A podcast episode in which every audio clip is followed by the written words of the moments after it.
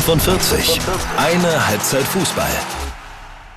Tag 10 der WM und wir haben wirklich das geilste Spiel dieser Weltmeisterschaft gesehen.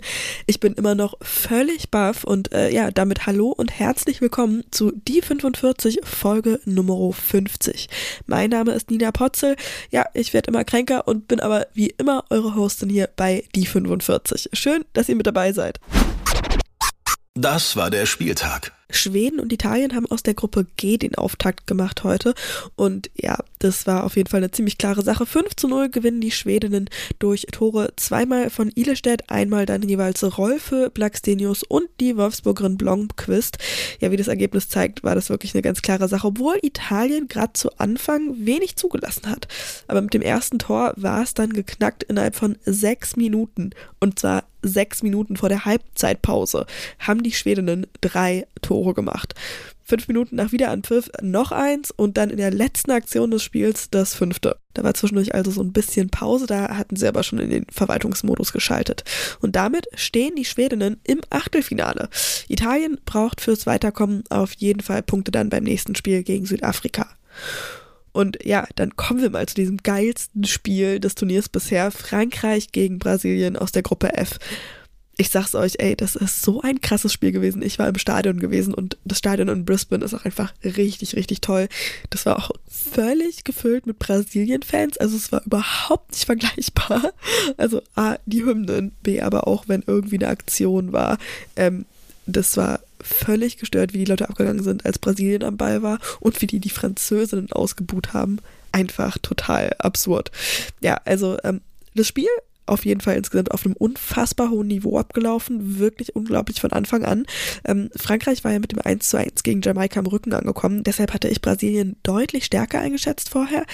Die hatten auch mehr vom Spiel tendenziell, also zumindest den Ball, aber die Französinnen haben das so gut gemacht, ihnen die Spielfreude zu nehmen. Also da ist wirklich kein Durchkommen gewesen.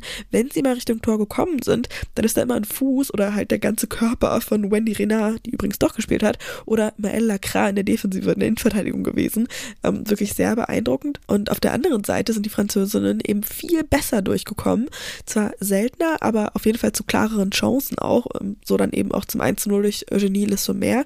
Ähm, das war ein Kopfball auch nach einer ebenfalls Kopfballvorlage. Da habe ich erst kurz gedacht, dass die Flanke von links war das, ähm, schon zu weit gekommen ist, aber war echt sehr, sehr gut. Äh, Graschioro hat mir im Mittelfeld auch sehr gut gefallen. In der zweiten Hälfte sind die Brasilianerinnen aber viel besser rausgekommen aus der Pause.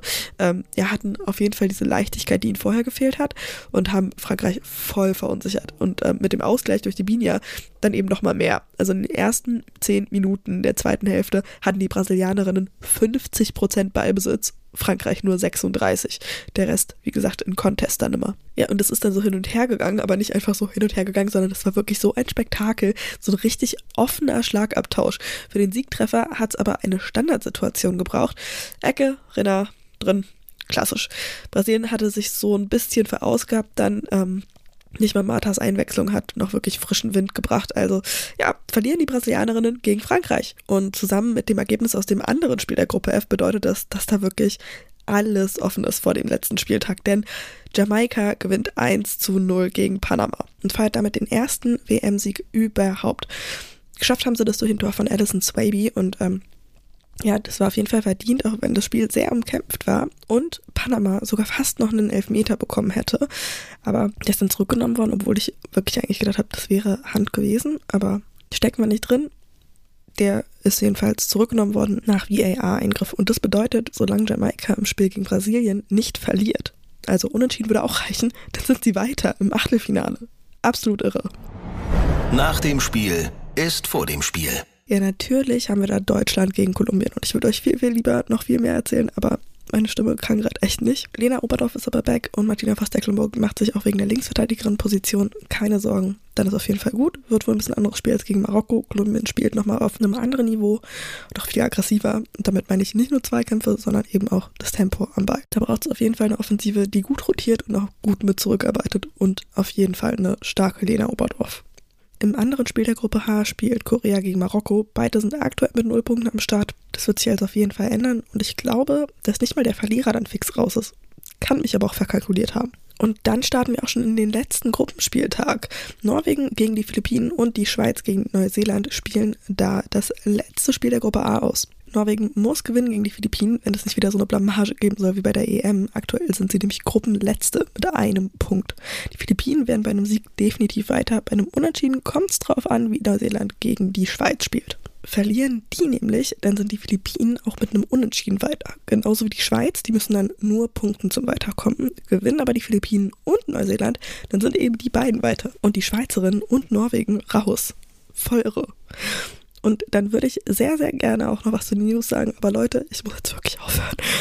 Vielleicht hört ihr mich jetzt auch schon quasi gar nicht mehr, aber das hält meine Stimme wirklich nicht aus. I'm so sorry. Ich hoffe, dass es morgen besser wird.